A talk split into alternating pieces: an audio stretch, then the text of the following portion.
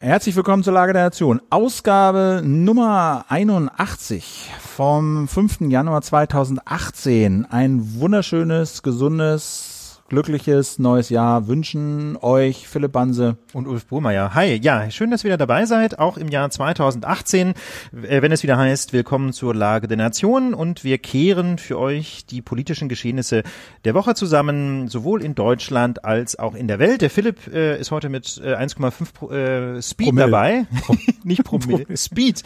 Philipp war richtig schnell dabei, das liegt daran, dass wir gerade schon ähm, die Pre-Show aufgenommen haben. Es gibt ja für unsere Plus-Kundinnen und Kunden äh, immer so eine Pre-Show, also quasi ein, ein paar Minuten Podcast vor dem eigentlichen Podcast. Und da haben wir noch heute ein neues Format ausprobiert und ähm, ja, deswegen sind wir schon so in Schwung. Ähm, aber wie gesagt, wir begrüßen euch ganz herzlich zu dieser ersten Folge im Jahr 2018, ähm, die aber zugleich thematisch direkt anknüpft an unsere letzte 80. Folge, denn wir starten mit dem Thema Regierungsbildung ja. ähm, im weiteren Sinne, nämlich äh, Philipp hat jetzt Pet geschrieben, äh, sein Eindruck von der Neujahrsansprache der Kanzlerin war ehrlich gesagt nicht der beste. Ei. Also, äh, die, die, hat ein bisschen zu viel Bleigießen gemacht und Wirklich? ist irgendwie, da ist ihr die Zunge reingefallen. Also das ist, ja, ich weiß, weiß nicht. Also so diese Neujahrsansprachen sind ja nie so prickelnd und sind vielleicht auch nicht das Format für, für, für, für Aufbruch. Außer Außer wenn was Klar. Großartiges passiert, wie damals, als wir beide als wir verwechseln waren, genau. Als wir, das war das Allergeilste. Da hat einer, ich weiß nicht, AD oder ZDF, einer von beiden, hat aus Versehen Falsche die Neujahrsansprache vom letzten Jahr gesendet. Und ehrlich gesagt, es hätte keiner gemerkt, wenn nicht, das erinnere ich noch ganz genau, eine Freundin meiner Großmutter uns darauf angesprochen hätte, die damals sagte, wieso hat der Kohl, Kohl, Kohl war es damals, wieso hat der Kohl in, eigentlich einen anderen Anzug an bei der anderen Ansprache? Das war das Einzige, was hier aufgefallen ist. Ich habe mich so weggeschmissen. War ein Riesenskandal natürlich. Das war lustig, aber ansonsten ist von diesen Neujahrsansprachen nicht das meiste. Nein, also die Kanzlerin sagt, die Welt wartet nicht auf Deutschland.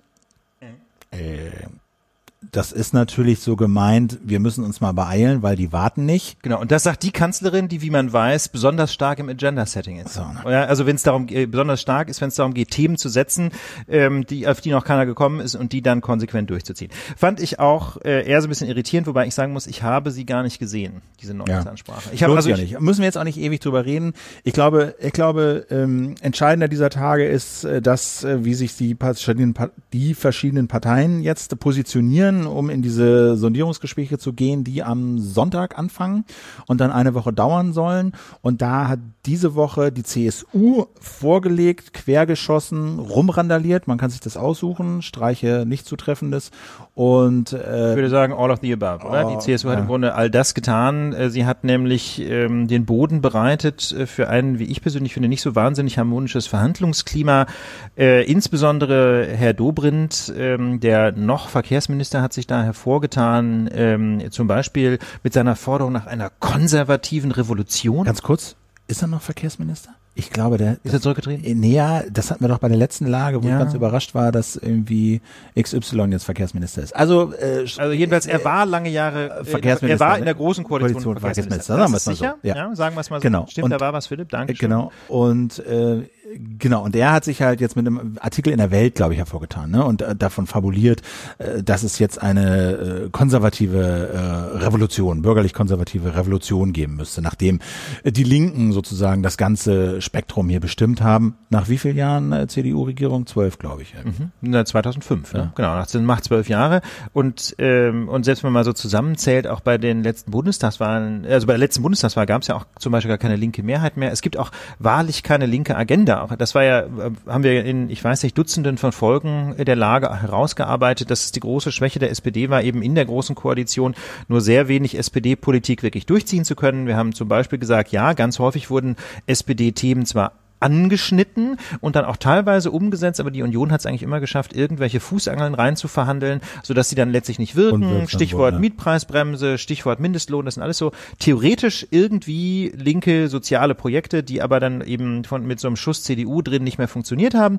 Und äh, insofern ist das einfach Quatsch mit der konservativen Revolution. Aber ähm, trotzdem ist die CSU aus meiner Sicht jedenfalls sehr, sehr geschickt. Äh, ich bin immer wieder, immer wieder ähm, ganz fasziniert davon, wie geschickte Machtpolitik eigentlich sowohl CDU als auch CSU betreiben. Und in dieser Woche heißt das Stichwort hier Agenda Setting. Also quasi ähm, die Themen der politischen Debatte zu setzen. Und das, glaube ich, verstehen die C-Parteien ganz besonders gut. Äh, aus der CSU zum Beispiel, Philipp, kommen fast täglich neue Forderungen und rote Linien. Genau, also die äh, Bundestagsfraktion, die Landesgruppe, wie das bei der CSU heißt, die hat sich in einem Kloster getroffen Kloster Seon. Seon in, in Bayern und äh, das machen die regelmäßig. Das haben sie früher mal in Wildbad Kreuth gemacht. Das geht jetzt irgendwie nicht mehr. Jetzt sind sie da und das ist so die die der der klassische Jahresauftakt für die und äh, da haben sie sich jetzt äh, im Vorfeld dieser Sondierungsgespräche, die am Sonntag beginnen, eben thematisch nochmal extra positioniert. Hat Dobin auch gesagt, das ist doch toll. Wir haben hier einen super kurzen Transmissionsriemen. Wir beschließen hier was im Kloster und dann wird das nächste Woche gleich umgesetzt in die in die in den Koalitionsvertrag sinngemäß. Und die haben sich halt erstmal Wladimir Klitschko eingeladen aus Kiew, Bürger Bürgermeister, ehemals Boxer, und äh, Herrn Orban, äh, Chef von Ungarn und äh, bekanntermaßen äh, ja sehr restriktiv, was die Flüchtlingspolitik angeht, will keine Flüchtlinge übernehmen ähm, und äh, baut sein baut sein Laden, sein Land zu einem ziemlich autoritären äh, Staat um und schießt gegen die EU, EU, wo es nur geht. Den lädt sich die CSU also nun ein, um ihr Thema zu platzieren Flüchtlinge. Flüchtlinge, Flüchtlinge, Flüchtlinge. Und sie äh, haben sich halt auf die Fahnen geschrieben, ne, ähm, quasi, dass äh, die Leistungen für Asylbewerber gekürzt werden müssen. Sie wollen verbindliche Altersverifikationstests für Flüchtlinge, ja, weil natürlich einige daherkommen und sagen, ah, ich bin 16, um die Vorzüge von diesen, von der jugendlichen äh, Behandlung äh, zu genießen. Dabei sind sie schon 21 oder so. Ähm, und das sind so, das sind so Forderungen, mit denen die CSU jetzt ins Rennen geht. Und du hast es gesagt, der einzige Zweck ist Agenda-Setting. Und das funktioniert so gut, weil jetzt alle wieder über Flüchtlinge reden. Als sei das das Thema, was uns 2018 vor der, im, vor der Regierungsbildung so zu bewegen hat. Genau, und damit äh, erleben wir im Grunde denselben Effekt, ähm, den wir schon mal ausführlich beschrieben haben bei diesem sogenannten Kanzlerduell. Ne? Als also einige Wochen vor der Bundestagswahl äh, Angela Merkel gegen Martin Schulz angetreten ist zum Duell der Kanzlerkandidaten, also derjenigen, die die größten Chancen haben, äh, Bundeskanzlerin bzw. Bundeskanzler zu werden. Ähm, da ging es auch die ersten glaube ich, 45 von 90 Minuten etwa ständig um das Thema Flüchtlinge, als sei das die zentrale Schicksalsfrage der Bundesrepublik und andere relevante Fragen sind völlig in den Hintergrund getreten und ähm, das halte ich persönlich äh, für einen der einen der vielen Gründe, weswegen die AfD so gut abgeschnitten hat bei der Bundestagswahl. Einfach weil durch auch durch dieses Duell nochmal, genau wie durch äh, die Diskussionen natürlich in den Wochen vor der Wahl, der Eindruck entstand, die zentrale Schicksalsfrage Deutschlands sei, was jetzt mit den Flüchtlingen passiert. Dabei muss man äh, muss man doch denke ich sagen, ähm, wenn es jemals so etwas gab wie eine Flüchtlingskrise, dann ist doch die jedenfalls im Prinzip bewältigt. Natürlich ist die Integration noch nicht bewältigt, natürlich äh, ist auch die Abarbeitung der Asylverfahren noch nicht bewältigt, natürlich äh, gibt es noch weiter eine ganze Menge zu tun, aber von Krise zu reden, ähm, wäre doch jetzt wirklich, wirklich völlig übertrieben und äh, es gibt auch einfach ja gar nicht mehr diese Zuwanderungszahl. Ne? Es gab 2015, 2016 mal eine Welle. Insofern, ähm, wie du sagst, Philipp, ähm, Agenda Setting und damit rücken Themen in den Hintergrund. Ähm, die es ja auch noch gibt und über äh, die man doch auch reden müsste und die aus meiner persönlichen Sicht sogar viel spannender wären zu besprechen. Zum Beispiel Sozialpolitik, Bildungspolitik, wie steht's aus mit Infra äh, Infrastrukturinvestitionen in Schulgebäude, in Straßen, in die Bahn. Wir haben das Thema äh, Eisenbahn schon ganz oft diskutiert. Wie steht's um die Mietpreisbremse? Ähm, wie steht's generell um die Wohnungsnot in den Städten? Wie steht's um eine Steuerreform? Es gibt so viele Dinge zu tun und wir reden schon wieder über Flüchtlinge. Genau, aber das heißt ja nicht, dass diese Themen in den Sondierungsgesprächen Gesprächen nicht behandelt werden. Das, Nein, ist, das heißt es ja, natürlich aber das ist das, das, Nein, das, das, heißt es nicht. Das vergisst man natürlich auch manchmal, dass sich dann natürlich die Parteien in manchen äh, Punkten, ich will nicht sagen einig sind, ja, aber äh, doch wahrscheinlich weniger Konfliktpotenzial da ist. Aber was stört uns denn an diesem Agenda-Setting so? Ja, ich meine, ist das eine verzerrte Dis es verzerrt die Realität ein bisschen, oder? Ist die na, es gibt bestimmten Themen einfach unglaublich viel Gewicht. Ja. Und es führt, es führt dann dazu, dass es äh, um, umso schwieriger wird, äh, von irgendwelchen Positionen, die man im Zuge dieses Agenda-Setting bezogen hat, wieder abzuweichen. Das heißt also, äh, man, man, man rammt damit quasi Pflöcke ein. Ich meine, die CSU, die jetzt die ganze Zeit redet davon, der Familiennachzug ähm, müsste weiter ausgesetzt werden für Menschen, die in Anführungsstrichen nur subsidiären Schutz genießen, ähm, die wird natürlich davon noch kaum noch abrücken können. Genau dasselbe Thema gilt für diese sogenannte Obergrenze Gesetze, obwohl die, wie gesagt, aus bestimmten äh, europarechtlichen Gründen als solche gar nicht funktioniert. Trotzdem kommt man da kaum noch wieder runter. Das Agenda-Setting ist deswegen so gefährlich, weil man sich damit selber ein, äh, einmauert, aber es, äh, es ist außerdem gefährlich, ähm, weil es eben die öffentliche Debatte bestimmt und diese Debatte wiederum, die veröffentlichte Meinung zum Beispiel in den Medien, hat natürlich wieder eine Rückwirkung auf die Gespräche. Also natürlich kann sich auch äh, ein, ein Politiker, eine Politikerin nicht davon freimachen, wenn die Zeitungen voll sind von ganz bestimmten Themen ähm, und damit gewinnen diese Themen dann eben doch in den Verhandlungen eine Bedeutung, die ihnen letztlich nicht, nicht zukommt. Zu, nicht zukommt und auch im Bewusstsein der Leute nimmt das natürlich enormen Platz ein, auch mit den Worten, mit denen darüber geredet wird. Da haben wir ja auch schon drüber, äh, oft drüber geredet, die Art, wie man über so ein Thema redet. Genau, ja. um das vielleicht ein bisschen konkret zu machen. Du hast ja gerade schon äh, dieses Thema Altersbestimmung ähm, äh, erklärt, Philipp, ne? dass da jetzt also quasi obligatorisch jeder Flüchtling, äh, jeder geflüchtete Mensch, der noch keine 18 Jahre alt ist, nach seinen Angaben erstmal durchgecheckt werden muss. Dazu muss man natürlich wissen, ähm, wenn man davon so redet, dann erweckt man, das muss man gar nicht ausformulieren, damit erweckt man einfach unterschwellig den Eindruck, das sind alles Betrüger, die sind ja alle viel älter, die wollen ja alle sich nur irgendeinen Status erschleichen, ähm, der ihnen eigentlich nicht zukommt. Wenn ich einen obligatorischen Test fordere, dann macht das ja nur Sinn, weil ich eben davon ausgehe, dass entweder alle oder doch jedenfalls ein großer Anteil der Menschen äh, da, ähm, letztlich Betrüger sind und die dann durch diesen Test dabei ertappt werden. Das, das heißt also, unterschwellig ist das letztlich eine rassistische These, die man da vertritt. Und plus auch diese Forderung nach äh, Senkung der Bezüge. Ja, was, was das Bundesverfassungsgericht auch schon gesagt hat, man kann das nicht einfach den Leuten kürzen. Das ist eine Frage der Menschenwürde, dass hier jeder ne, ein, Mindest, ein Mindesteinkommen sozusagen hat, einen Mindestgeldbetrag zur Verfügung. Ähm Vielleicht ganz kurz noch wiederum als Hintergrund, einfach nur Fakten. Normalerweise für Menschen, die schon länger in Deutschland leben, äh, gibt es ja das, was man so äh, landläufig Hartz IV nennt, ne? also äh, Leistungen zur Sicherung des Lebensunterhalts. Und ähm, für Menschen, äh, die sich in einem Asylverfahren befinden, gibt es äh, noch weniger Geld, obwohl der Hartz-IV-Satz ja eigentlich schon das Existenzminimum sichern soll, gibt es eben für Menschen im Asylverfahren nach dem sogenannten Asylbewerberleistungsgesetz noch weniger Geld als Hartz IV. Da gibt es dann bestimmte Begründungen, warum angeblich das Lebens, äh, das Existenzminimum für Asylbewerber nicht gelten soll und dann nochmal weiter Abzüge vorgenommen werden können. Ob das alles so rechtmäßig ist, ist Gegenstand vieler äh, Verfahren zum Bundesverfassungsgericht. Auch die GFF äh, hatte da schon mit einigen Verfahren zu tun. Wir haben bislang noch keins übernommen. Das lag aber nicht daran, dass wir die Themen nicht spannend fanden, sondern dass dass die Fälle schlecht waren, die uns da bislang vorgelegt wurden. Da war einfach im Verfahren irgendwas schiefgegangen, weswegen wir glauben, dass die Verfassungsbeschwerden in diesen konkreten Fällen äh, nicht so wahnsinnig aussichtsreich sind. Aber grundsätzlich ist das ein Riesenproblem. Und die, ähm, das heißt also, wer sagt, wir müssen da noch weiter an der Daumenschraube drehen und den äh, Menschen im Asylverfahren noch weiter die Leistungen kürzen, äh, der bewegt sich jedenfalls, äh, sagen wir mal, weit weg von dem, was das Bundesverfassungsgericht sagt. So, und das ist das Problem in der Geändert-Setting und die SPD und andere Parteien kriegen das halt lange nicht so gut hin. Also die SPD hätte ja auch ihren Mietpreisbremse-Pflock oder die Bürgerversicherung-Pflock so einrammen können, dass das ihr Pflock ist, von dem sie einfach nicht mehr runter können und wo auch alle sehen, wo die, wo dann in den Verhandlungen auch klar wird, okay, das war das Ding, was die SPD reingerammt hat, davon können wir nicht mehr runter, dann habt ihr aber ein bisschen mehr Spielraum bei anderen Themen. Die CSU haut halt dieses Flüchtlingsthema in den Boden und, und wird zack. davon ja. wahrscheinlich nicht mehr runterkommen, vielleicht dafür von anderen Themen, aber so funktioniert dieses Setting. Die, die SPD setzt einfach gar keine Themen. Das ist das Tragische, ne? Also wir haben ja, wir haben ja in der Lage schon mehrfach diskutiert, ähm, dass wir dafür plädieren, äh, dass auch die SPD mit bestimmten Forderungen in diese Verhandlung reingehen soll. Äh, das ist bislang letztlich nicht passiert. Es gibt natürlich Themen, die diskutiert werden innerhalb der SPD.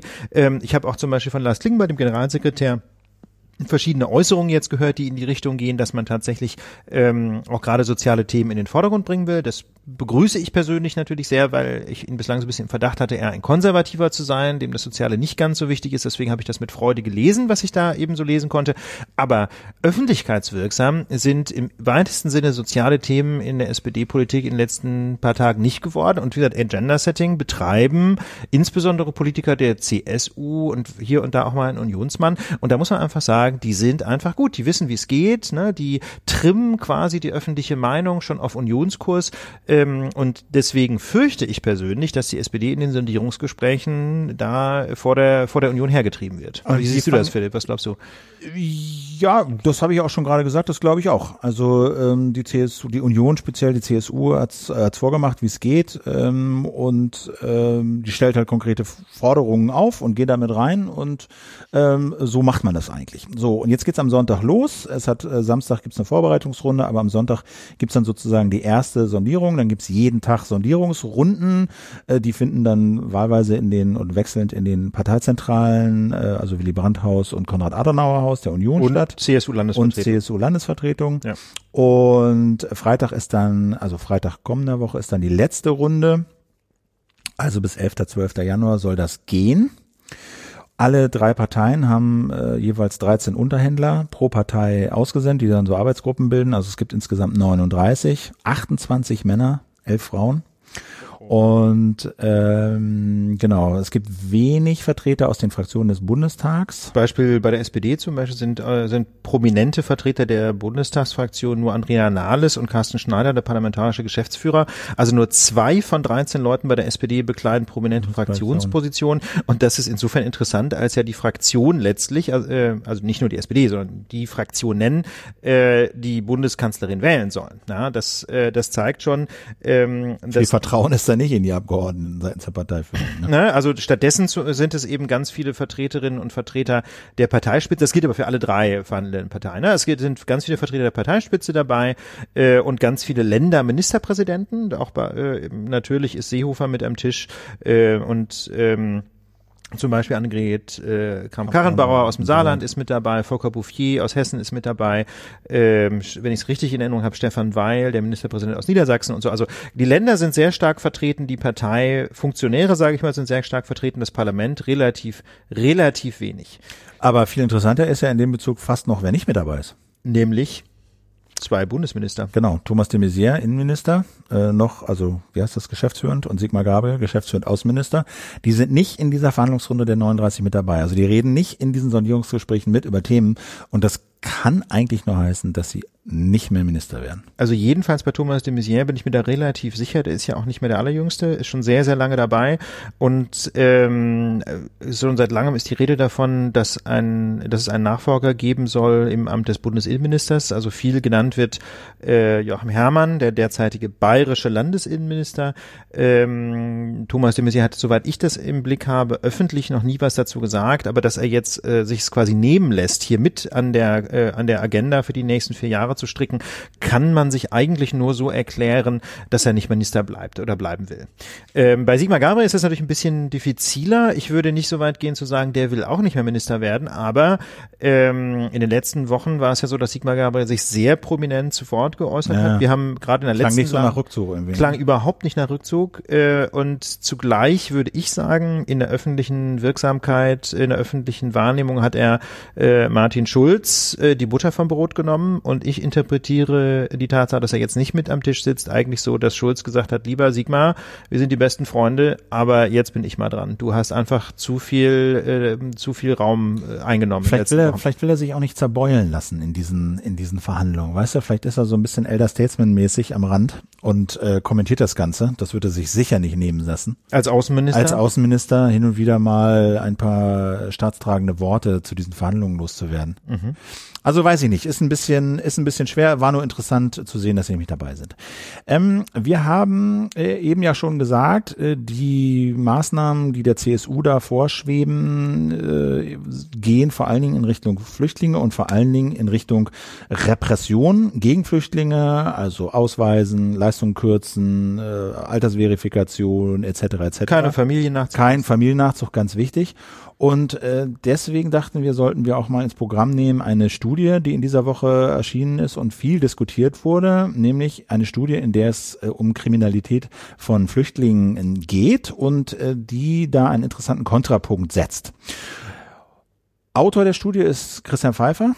Also Leiten, der war ehemals äh, niedersächsischer Justizminister und war dann auch, äh, sagen wir mal, Kriminologe an so einem niedersächsischen Institut und er zusammen mit Dirk Ja, der ist, ex muss man dazu sagen, der ist also quasi der bekannteste Kriminologe in Deutschland. Dieses KFN, dieses Kriminologische Forschungsinstitut Niedersachsen, ist die zentrale äh, Stelle, vielleicht neben dem, äh, dem Kriminologischen Lehrstuhl an der Uni Bochum, der noch ganz bekannt ist, ähm, und vielleicht noch dem MPI in Freiburg für Strafrecht. Aber das sind so die ganz Max-Planck-Institut. Max-Planck ja, Max-Planck-Institut, MPI in Freiburg für Strafrecht. Also das sind so die, äh, die ganz großen, wichtigen Institute. Und Christian Pfeiffer ist sicherlich der bekannteste Kriminologe in Deutschland. Genau. Also was, und was sind Kriminologen? Das sind Menschen, die sich wissenschaftlich mit den Ursachen da, äh, davon äh, beschäftigen, dass Menschen kriminell werden und die insbesondere auch erforschen, wie man Menschen davon abhalten kann, die also zum Beispiel wissenschaftlich erforschen, wie effizient Strafvollzug ist, beispielsweise. Und äh, haben noch andere mitgewirkt, Dirk Bayer und äh, Sören Klim, die soll man auch nicht äh, verheimlichen. Was haben die gemacht? Also sie haben exemplarisch die Situation in Niedersachsen erstmal untersucht, aber er sagt halt, Pfeiffer, das sei schon auch ähm, auf eine gewisse Weise übertragbar auf die äh, gesamtdeutsche Situation und sie haben das gemacht im Auftrag des Bundesministeriums für Familie und Jugend, das darf man auch nicht verschweigen. Gegenstand der Untersuchung war der Anstieg der Gewalttaten zwischen 2014 und 2016, so wie er sich in der polizeilichen Kriminalstatistik abbildet. Also Und da muss man dazu 14 sagen, bis 16 in Niedersachsen. 2014 bis 2016 und zwar laut polizeilicher Kriminalstatistik und da ist immer ganz wichtig dazu zu sagen, das ist quasi die Statistik der Strafanzeigen, die die Polizei aufgenommen hat. Das hat nichts damit zu tun, wie viele Leute dann letztlich verurteilt werden. Das ist die Justizstatistik, die gibt's auch nochmal und die sogenannte Strafverfolgungsstatistik, die das Bundesjustizministerium erstellt ähm, und das Bundesamt für Justiz. Das ist nochmal was anderes. Das ist, sind nur die Zahlen, die die, äh, die die Polizei ermittelt hat.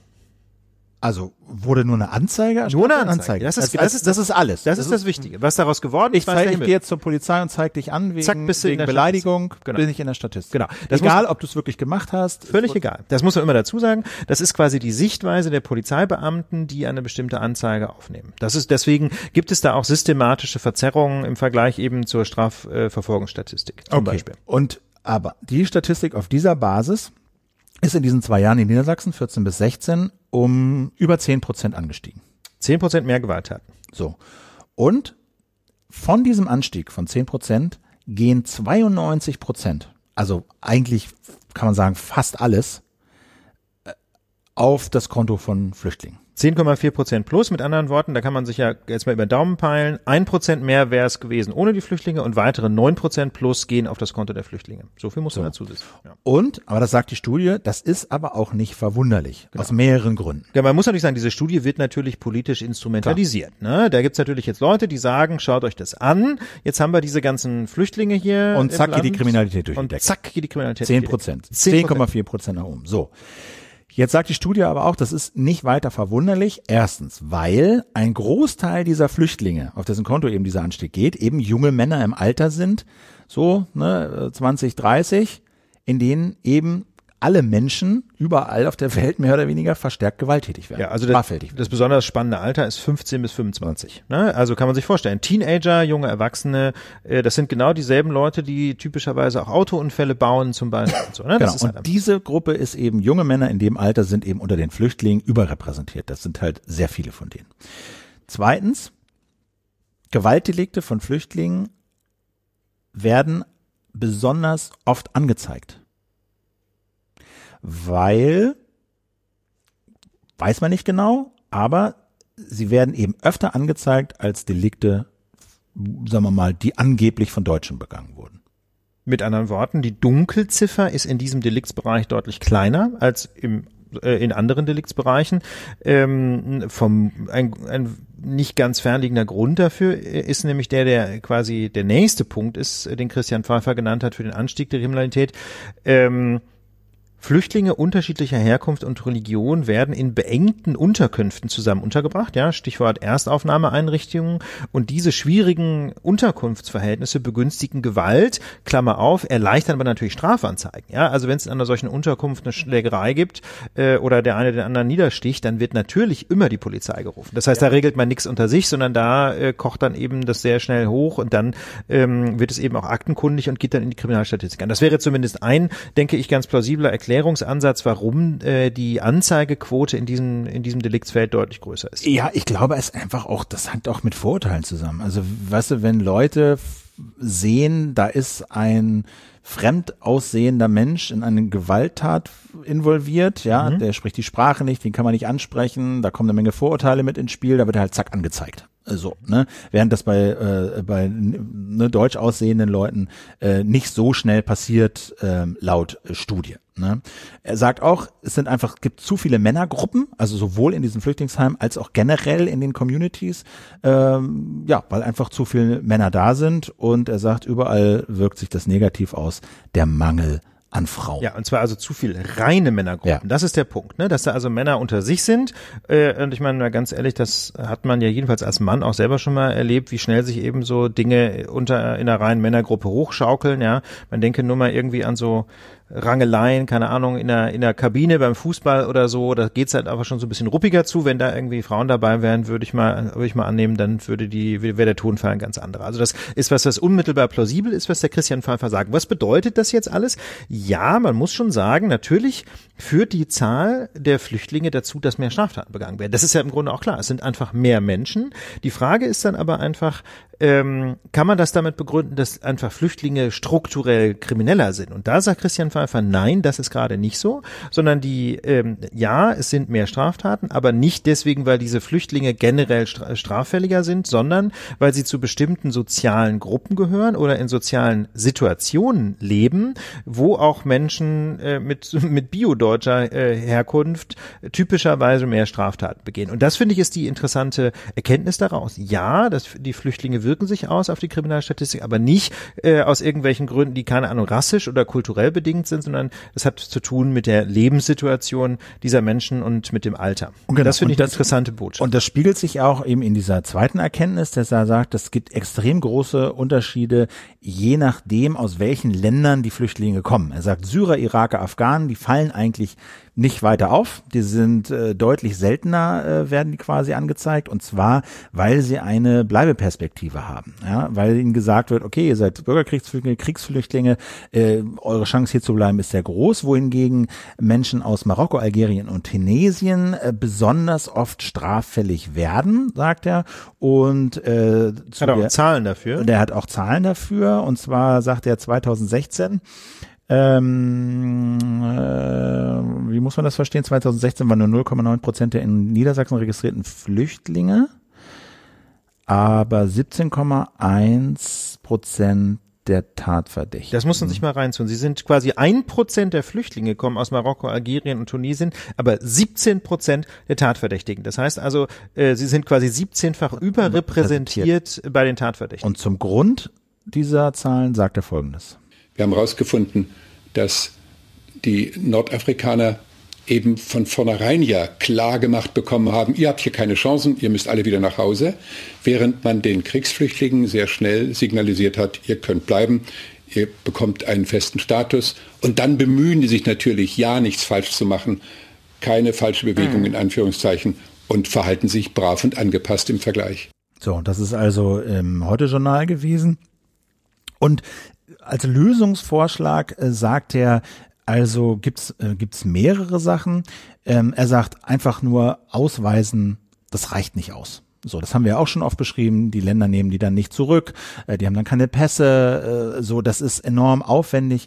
Und ähm, er sagt, Ausweisen alleine reicht nicht, sondern äh, um Leute, die offensichtlich keine Chance haben, hier Asyl zu oder einen Status zu bekommen, wie zum Beispiel aus Nordafrika, sagt er, ähm, das hat er eine Zahl genannt, äh, gut 300.000 sind es im letzten Jahr gewesen, denen muss man ein anderes Angebot machen.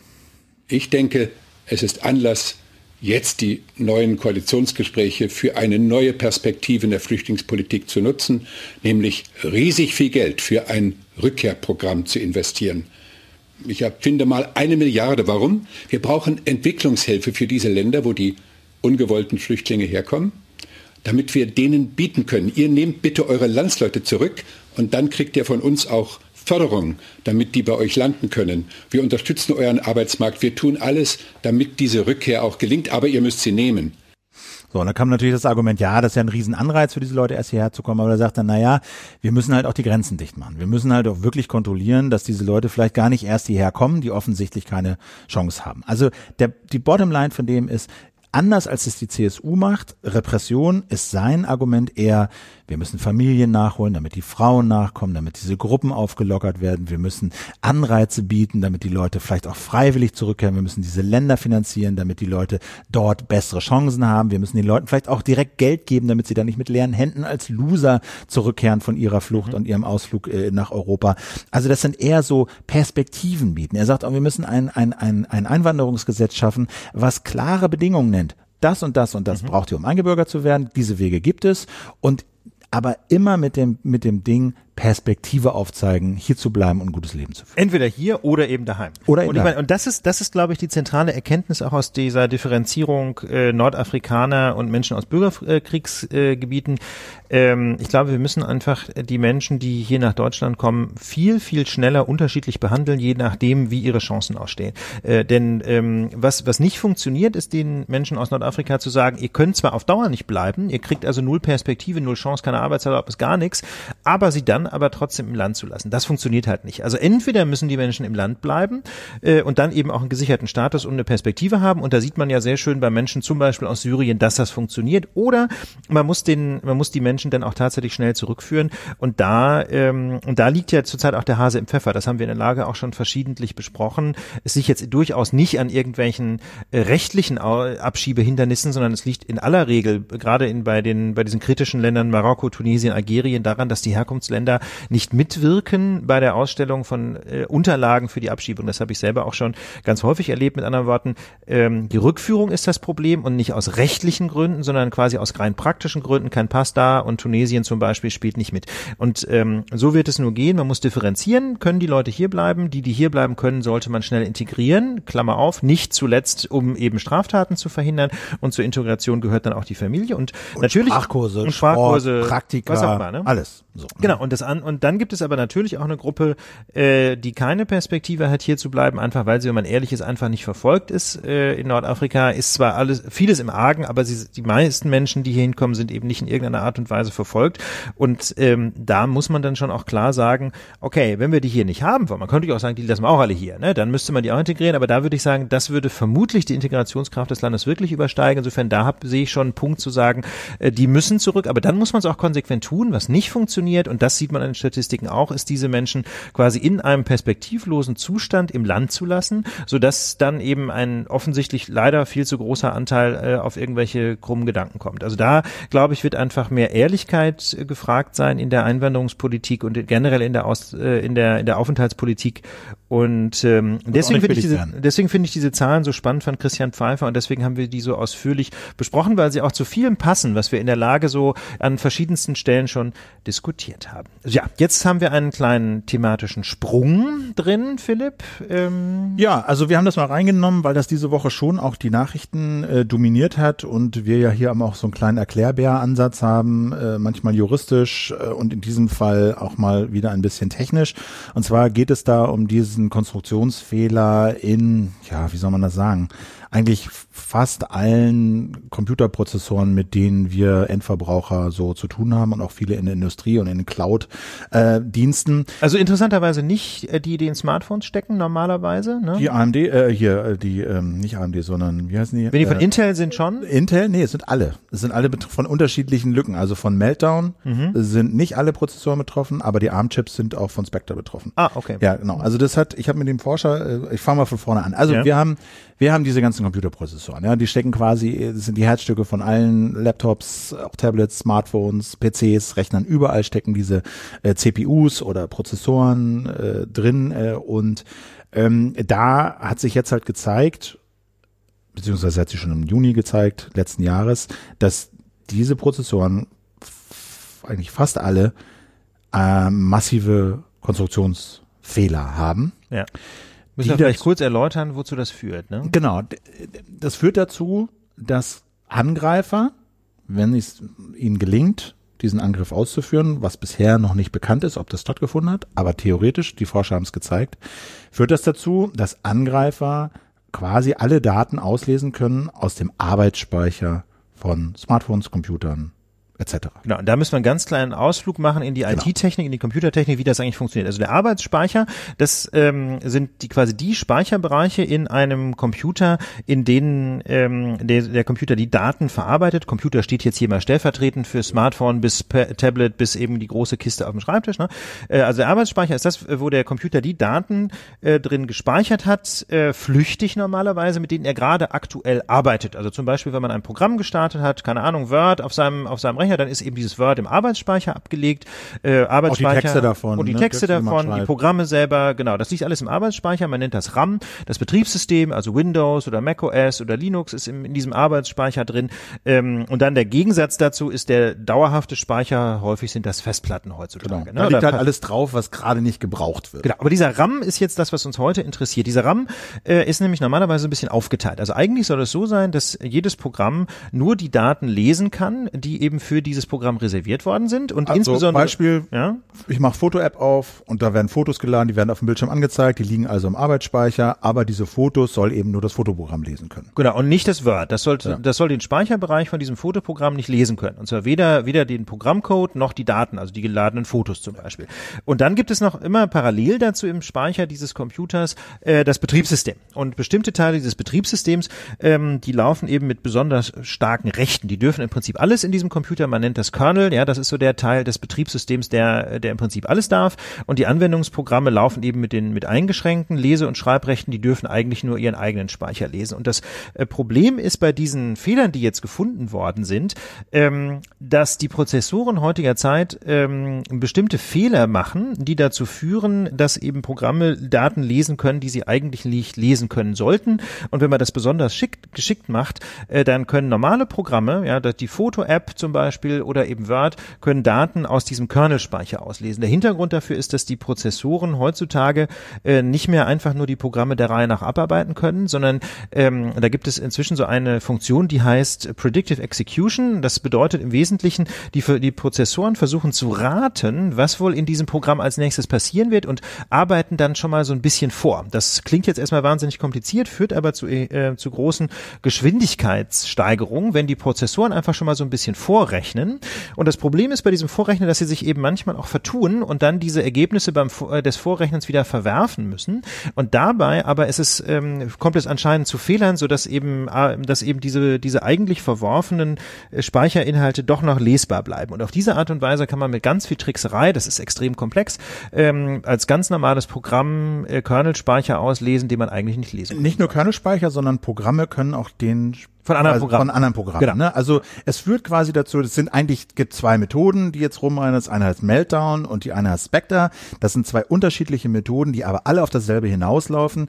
Ein Angreifer kann ein Programm schreiben, wenn das auf dem Computer läuft und eine dieser beiden Methoden nutzt, dann kann es einfach das, was gerade im Arbeitsspeicher ist, sei es Passwörter, sei es Bilder, sei es Texte, sei es Kontakte, einfach auslesen und quasi, wenn man will, durchs Internet schicken. Genau, und dieser Fehler ist halt deswegen so problematisch, weil der quasi auf einer ganz grundlegenden ähm, Ebene passiert ist. Das heißt, normalerweise hat man häufig Fehler in Anwendungsprogrammen. Die betreffen dann dieses eine Anwendungsprogramm, ist doof, stürzt ab, aber das ist meistens kein Sicherheitsproblem. Schon gravierender sind Fehler in den Betriebssystemen, ja, weil die eben häufig eben auch äh, schon früher ermöglicht haben, dass ein Programm Daten von anderen Programmen liest oder dass zum Beispiel auch der Zugriff von außen auf den Computer möglich ist. Das ist äh, die, das sind so die typischen Sicherheitslücken, die zum Beispiel so Trojaner ausnutzen, ne, die man sich einfängt im Internet.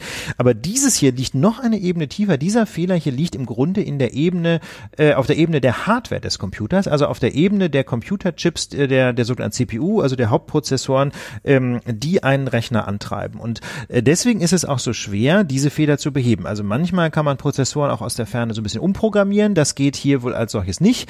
Äh, die nächste Ebene, wo man den Fehler beheben kann, ist äh, natürlich mit einer neuen Chip-Generation. Aber man will ja auch, dass alte Computer oder heute existierende Computer sicher werden. Vieles davon kann man anscheinend beheben, Philipp, auf der Ebene der Betriebssysteme, aber auch wohl nicht alles. Nicht alles. Also ich habe mit dem Forscher, mit dem einen Forscher gesprochen, der das mitentdeckt hat, Markus Lipp von der TU Graz. Also das ist ein ganzes Forscherteam, äh, die das, wie gesagt, äh, vor längerer Zeit schon entdeckt haben. Und die haben dann halt äh, den Chip-Herstellern Bescheid gesagt. Die haben gesagt, äh, äh, äh, können wir so schnell nicht machen. Dann wurden halt die, die Hersteller von Betriebssystemen eingebunden, Apple, äh, Google, äh, Microsoft. Und die haben halt angefangen, sich da Lösungen für zu überlegen. Die Forschergruppe hatte auch schon so Lösungen äh, mit entworfen. Und jetzt haben halt für Android, Apple und Microsoft, die haben halt Software-Updates zur Verfügung gestellt, die aber nur ein Teil dieser Probleme lösen können. Also das, die eine Methode ist Meltdown. Da sagt ähm, der Markus Lipp äh, von der TU Graz, ja, diese Lücke kann man mit Software stopfen. Diese andere Methode, Spectre, da sagt er mh, hm, eher nicht. Die Meltdown-Attack ist zu patchen. Für Spectre gibt es ein paar Vorschläge, aber der Angriff kann generell nicht so leicht mit Software gepatcht werden. Da wird es wohl notwendig sein, andere CPUs zu entwerfen. Also CPU bedeutet nichts anderes als Prozessor. Da muss man halt neue Prozessoren, Prozessoren entwerfen. Das klingt und, jetzt patchen, um patchen heißt also flicken sozusagen, ne? ein Loch ausbessern mit Software. Also diese erste Angriffsmethode Meltdown, das kann man wohl mit Software lösen, sagt er. Da müssen jetzt halt alle ihre Software updaten und installieren. Und die andere, diese Spectre-Methode, um den Arbeitsspeicher auszulesen, ähm, das ist halt nicht so einfach zu patchen. Es ist aber auch nicht so einfach auszunutzen diese Lücke. Das muss man auch dazu sagen. Also man muss da sehr viel wissen. Man muss das Betriebssystem kennen, man muss den Prozessor Typ kennen, um diese Lücke auszunutzen. Das, wie gesagt, ist in, noch nicht bekannt, dass das jemand ausgenutzt hätte. Ja, jetzt sind aber natürlich die Informationen in der Welt. Ähm, und viele sagen, also irgendwann wird sich das jemand zunutze machen, weil einfach so wahnsinnig viele Geräte betroffen sind. Es sind eigentlich alle Geräte aus den letzten, glaube ich, 20 Jahren, seit 1995 äh, betroffen, die halt diese entsprechenden Chips äh, seit 95 äh, ja, rückgehend.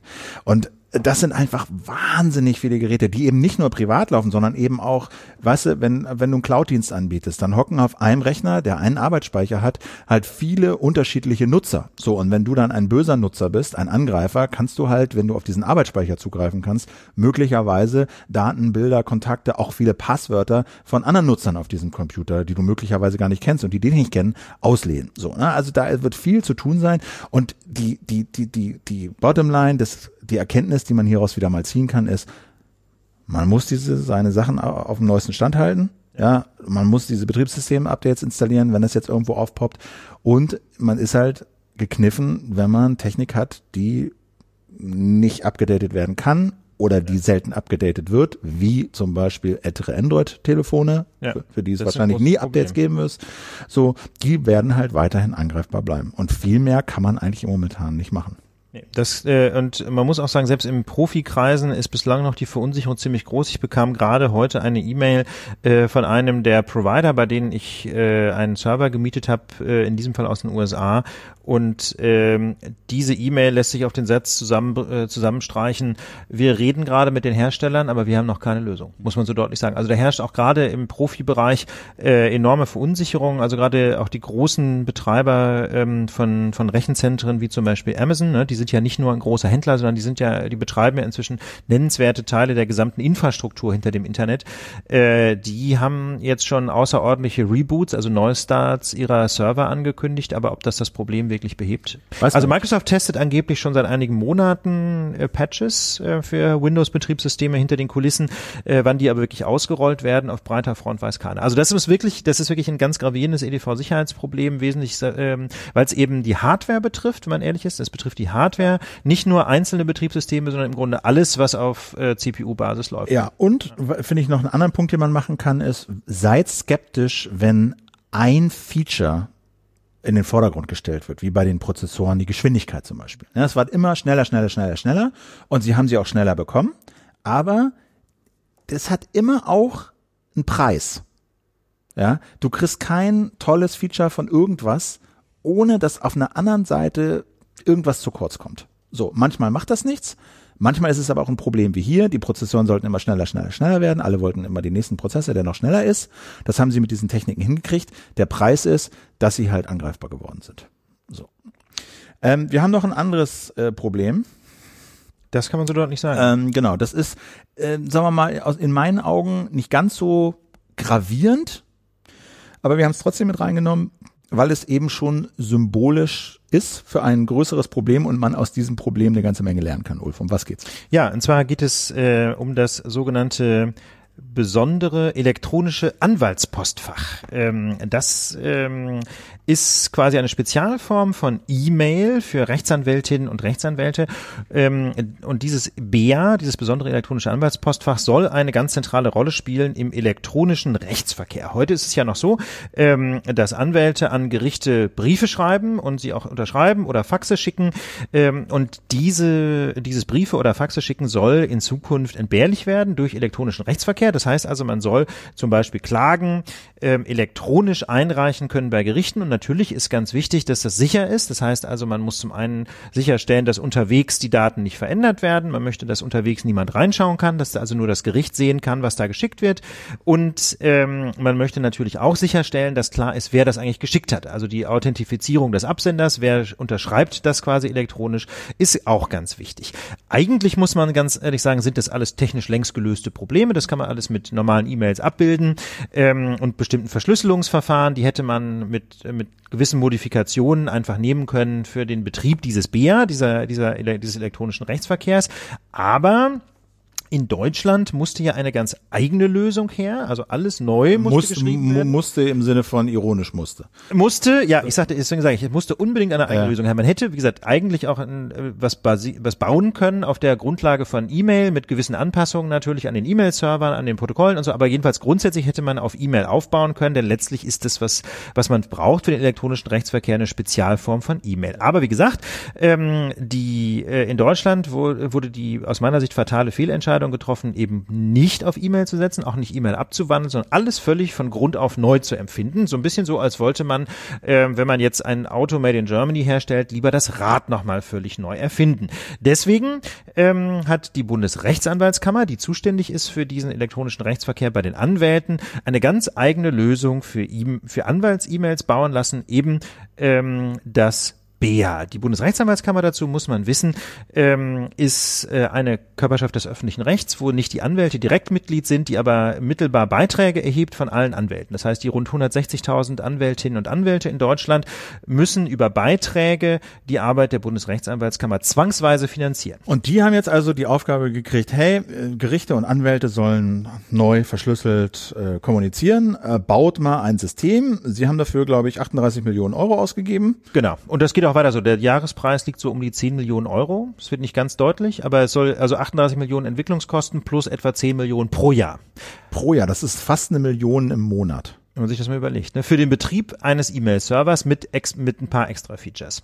Also das muss man schon sagen, wenn man diese Zahlen alleine hört, kann man es gar nicht glauben. Das sind bislang 230 Euro pro Anwalt oder pro Anwältin in Deutschland, die da bislang verbraten worden sind in den letzten Jahren. Aber mal, wer, wer hat das angestoßen? Also die Grundidee zum elektronischen Rechtsverkehr hat, ähm, ist natürlich nicht allein die Idee der Bundesrechtsanwaltskammer, ja. sondern es, das hatte alles eine gesetzliche Grundlage. Frage. Also in der Bundesrechtsanwaltsordnung hat der Gesetzgeber der BRAC, so wie die in landläufig heißt, den Auftrag erteilt, sowas einzurichten, wobei sie aber sehr große Spielräume dabei hatte, wie sie das äh, technisch Okay, genau umsetzt. okay. Aber es gibt, also es gibt okay. da bestimmte Standards, aber äh, Okay, aber letztlich die Inkompetenz wohnt bei der BRAC, dass sie das so aufgezogen haben und sich so einen Preis haben andrehen lassen. Ähm, Also der Preis ist also ist aus meiner Sicht absolut exorbitant. Ich habe mit einer Reihe von äh, von EDV-Experten auch darüber gesprochen, was sie denn glauben, was sowas kosten muss. Und da sagt äh, und es gab da auf Twitter auch sehr interessante Diskussionen zu diesem Thema. Ähm, und äh, also manche schätzten, das muss sich für eine Million bauen lassen. Man hätte halt einfach auf E-Mail aufsetzen können und das mit bestimmten Modifikationen versehen. Hätte einfach zum Beispiel den Open Source E-Mailer Thunderbird genommen und den hätte man umstricken können fürs BEA.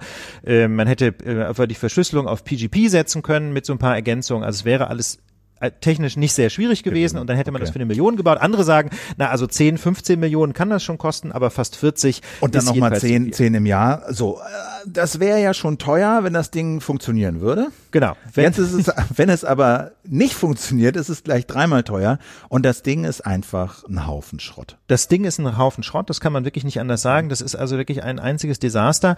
Ähm, dazu muss man wissen, am 01.01.2018 äh, startet nach dem Gesetz die sogenannte passive Nutzungspflicht. Das heißt also, diese an, Woche sozusagen, Äh, ja, Anfang genau. dieser Woche, ne? Genau, am 1.1. Montag dieser Woche, am Neujahrstag, ähm, startete für alle Anwältinnen und Anwälte in Deutschland eigentlich die Pflicht, ein betriebsbereites BA sich einzurichten. Das heißt, um sie müssen so lesen zu können. Genau, ne? genau. Deswegen passive Nutzungspflicht. Sie müssen nichts senden, aktiv, aber sie müssen passiv eingehende Sendungen zur Kenntnis nehmen. Aber das funktioniert nicht, weil dieses BA eben ein solcher Schrott ist. Und rausgefunden haben das interessanterweise nicht etwa irgendwelche Tester. Die BRAC hat natürlich auch eine Firma beauftragt, um das BA zu testen. Die hat brav ihrem Auftrag entsprechend einen Persilschein ausgestellt und gesagt, ist alles super. Ähm, es ist aber überhaupt gar nichts super. Zwei Mitglieder des Chaos Computer Clubs in Darmstadt haben sich nämlich dieses BA mal angesehen, dazu den BA Client, also das Programm, was dann sich die Anwältinnen und Anwälte installieren sollen. Und dazu muss man wissen, die hatten noch nicht mal Zugangsdaten. Das heißt, die mussten sich noch nicht mal einloggen. Die ganzen Tests, die die durchgeführt haben, sind auf der Basis einfach nur dieser Software. Die haben die sich runtergeladen, haben die sich angeguckt und mit den Ohren geschlackert. Und was sie dann nämlich gefunden haben, haben sie auf dem ähm, 34C3, dem 34. Chaos Communication Congress, das ist so die Jahrestagung des Chaos Computer Clubs, in Leipzig vorgestellt. Ähm, ich glaube, es war am 28. Dezember und äh, diesen Talk habe ich mal mitgeschnitten und äh, weil das alles so unglaublich ist, haben hören wir da einfach mal ganz kurz rein. Das ist jetzt der Anfang des Vortrags. Der Markus Dränger, einer der beiden Hacker vom CCC, beschreibt dort eine Originalstelle aus dem Beginn dieser Software. Also er hat quasi diese Software sich mal angeguckt und eine Codezeile gefunden, die die Programmierer da reingeschrieben haben und das ist so hinreißend, das müssen wir uns mal anhören. Das ist eine schöne Zeile. Wir fangen an mit Start the Shit. Das ist ein Originalzitat aus der Software.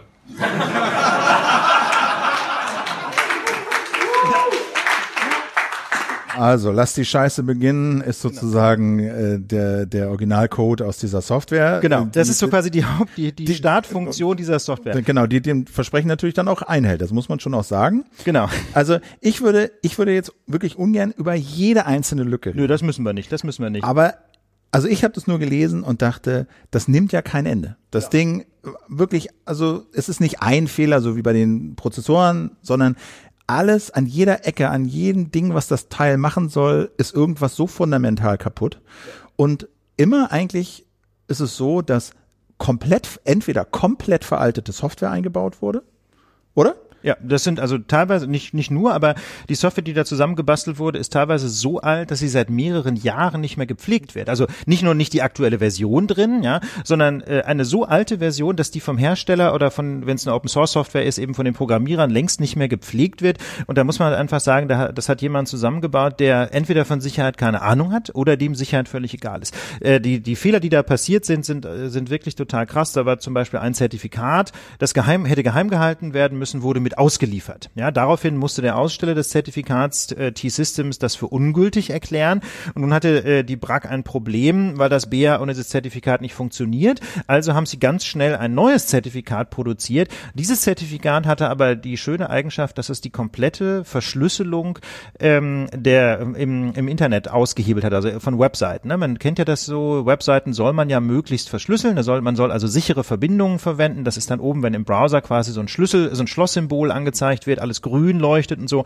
Äh, und diese Verschlüsselungsverfahren ließen sich mit diesem Zertifikat, das die BRAC dann als äh, Notfallfix quasi ausgeliefert hat, komplett aushebeln. Das heißt also, damit haben sie aus einem kleinen Fehler, der, der nur das BRAC, äh, das bet, äh, betraf, einen Riesenfehler gemacht, der den kompletten Computer unsicher gemacht hat.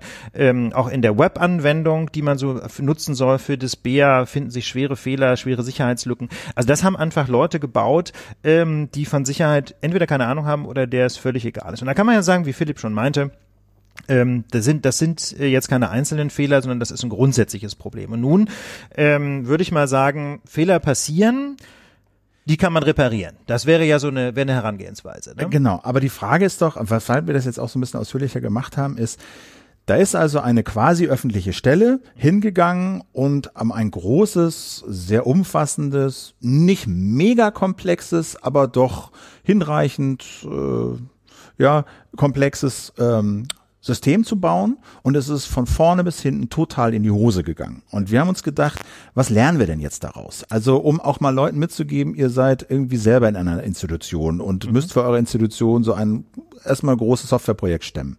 Ja, äh, seid verantwortlich für sowas oder beobachtet das einfach nur und fragt euch, äh, warum geht das schief? Was kann man da besser machen? Also es gibt im Grunde, glaube ich, zwei Lehren, die man rausziehen kann. Das eine, äh, die eine Lehre ist, Leute macht es so einfach wie möglich. Die, das Grundproblem, das das BA lösen soll, ist wie gesagt ganz einfach verschlüsselte E-Mail. Das ist ein gelöstes Problem. Das hätte man, wie gesagt, anpassen müssen an diese konk äh, konkrete Nutzungssituation, aber es ist eigentlich ein gelöstes Problem. Das heißt, und die, das heißt, diese Lösung des, äh, der, der, der Herausforderung war eigentlich simpel. Das Problem ist aber, dass man aus diesem einfachen Problem ein gigantisch komplexes Projekt gemacht hat. Das war Fehler Nummer eins.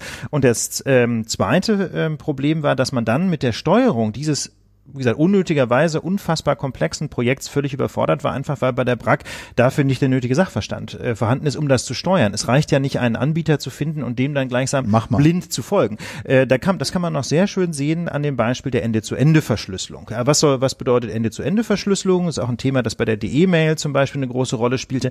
Das soll bedeuten, Ende-zu-Ende, dass nur an den beiden Enden einer Kommunikation gelesen werden kann, was da über die Leitung geht. Ja, der eine verschlüsselt es, wenn ich Philipp eine Mail schicke, schicke äh, über das BEA, stellen wir uns vor, wir wären beide Anwälte, dann möchte ich, dass ich die verschlüssele und erst der Philipp die wieder lesen kann und sonst bitte niemand, insbesondere auch nicht derjenige, der dieses ganze System betreibt. Äh, das nennt man Ende-zu-Ende-Verschlüsselung.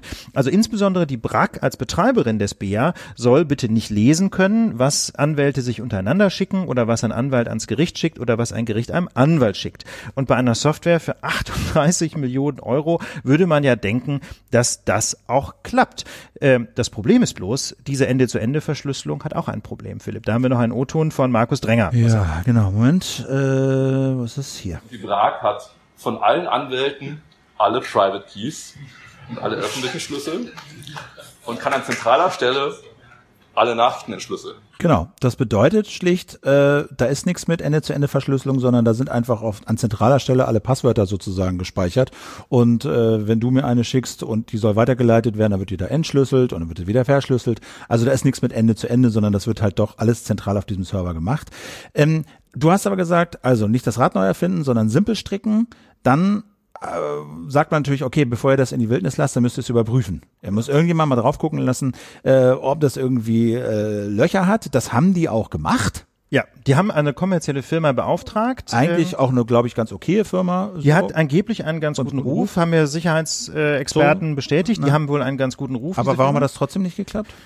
Das weiß letztlich niemand. Ähm, vermutlich hat es deswegen nicht geklappt, weil sie einen eingeschränkten Projektauftrag hatten. Also sie haben zum Beispiel den Quelltext des Systems nicht gesehen. Sie sagen, es war ein sogenannter Blackbox-Test. Das heißt, sie durften das System nur von außen testen. Auf der anderen Seite muss man sagen, die Jungs vom CCC haben in ein paar Tagen äh, gravierende Sicherheitslücken gefunden. Die hätte diese Firma eigentlich auch finden müssen. Also das ist äh, schon eine ziemliche Pleite. Da muss man halt sagen, ähm, da gibt's natürlich auch andere Wege, wie man das sicherstellen kann. Wie gesagt, vernünftige Sicherheitschecks, bei denen die Ergebnisse veröffentlicht werden, scheint mir ein ganz wichtiger Schritt zu sein, um einfach Transparenz herzustellen. Mhm. Ähm, eine andere Lösung ist, Open Source Software zu verwenden. Dann weiß man immerhin, auf welchem Stand die ist und dann kann jeder die Sicherheit einschätzen, der sich mit Software grundsätzlich auskennt. Ähm, bei der BRAC muss man sagen, war aber das Kernproblem, glaube ich, auch, dass man gedacht hat, das Allerbeste ist, wir lassen so wenig möglich wie Leute, äh, so wenig Leute wie möglich dieses System testen. Und das ist einfach ganz strategischer Fehler. Das erlebt man im öffentlichen Bereich sehr häufig, äh, dass dann gesagt wird, ähm, bloß nicht zu viele Leute, dann fällt's um. Genau, genau. Und das ist das Problem. Software wird nicht dadurch sicher, dass man, dass man sie versteckt, denn irgendwann kommt sie doch mal in die Welt raus und dann wird sie getestet und dann werden auch Leute die Sicherheitslücken finden. Im, äh, im Falle dieses, äh, dieses BEA kommt noch so eine gewisse Pikanterie dazu. Ich, äh, ne, ich kenne eine Frau, die mal bei der BRAC gearbeitet hat und die hat, äh, mit der habe ich 2014 schon über das Projekt gesprochen und da wurde klar, dass das ein sehr sicherheitskritisches Projekt ist und ähm, dann entstand die Idee, man könne doch mal Leute ähm, so aus dem Umfeld des Chaos Computer Clubs fragen, ob sie sich dieses BEA einfach mal angucken. Ja, denn wenn 2014, 2015 jemand das Lücken im BEA gefunden hätte, dann wären noch Jahre Zeit gewesen, um diese Lücken zu beheben.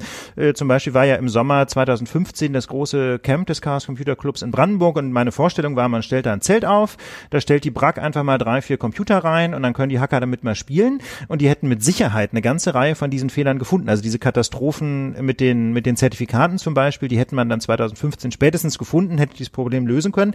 Ähm, diese, diese Bekannte von mir hat diese Idee dann auch mitgenommen, hat das an die BRAG rangetragen, das wurde dann aber in der BRAG abgelehnt, weil man Angst hatte, dass die Jungs vom Chaos Computer Club ihre, ähm, das, was sie da finden, weitertragen. Klar, die hätten im Zweifel auch kein, äh, keine, keine Verschwiegenheitserklärung unterschrieben, das glaube ich auch, aber das hätte doch nichts gebracht. Die Fehler werden sowieso irgendwann gefunden. Der Punkt ist, sie müssen behoben werden, ja. ja? Das, da sieht man einfach eine grundsätzlich völlig, völlig abwegige Vorstellung von Softwaresicherheit, die da in der BRAG herrscht. Und ähm, also ich habe noch niemanden gefunden, jemanden, der sich mit, äh, der sich mit Software-Sicherheit auskennt, äh, der meint, das Problem ist zu beheben. Also ich fürchte, da werden wesentliche Teile des BA neu geschrieben werden müssen. Und das heißt also, da wurden 38 Millionen Euro der deutschen Anwältinnen und Anwälte versenkt. Das ist schon eine echte Katastrophe. Herzlichen Glückwunsch. Nächstes Thema, Ulf, äh, ist der Iran. Da müssen wir uns mal hinwenden. Äh, da gibt es heute Abend, glaube ich, eine Sitzung, Sondersitzung in der UNO, weil es eben massenhafte Proteste gibt mit vielen Toten. Ja, ganz genau. Mindestens 21 Tote werden gemeldet aus dem Iran, wobei die Zahlen alle sehr wackelig sind, weil der Iran ja unter anderem auch das Internet streng kontrolliert. Es sollen auch Sicherheitskräfte unter den Opfern sein. Äh, es ist von 1000 Verhaftungen die Rede. Wie gesagt, im Zweifel sind die Zahlen alle viel zu niedrig. Und ähm, diese Situation jedenfalls gibt uns Anlass, uns den Iran mal etwas genauer anzuschauen. Ähm, zum Hintergrund vielleicht, der Iran ist eine islamische Diktatur. Ja, die Regierungsform nennt man Theokratie. Die ist auf ihrer, ähm, die ist zurzeit ähm, auf ihre Art und Weise eins einzigartig auf der Welt. Staatsoberhaupt ist ein religiöser Würdenträger, den niemand so richtig wählt. Ähm, ein Herr namens Ali Khamenei. Sein offizieller Titel ist Revolutionsführer und er ist insofern der Nachfolger des tatsächlichen Anführers der Revolution von 1979 im Iran, Ayatollah Khomeini.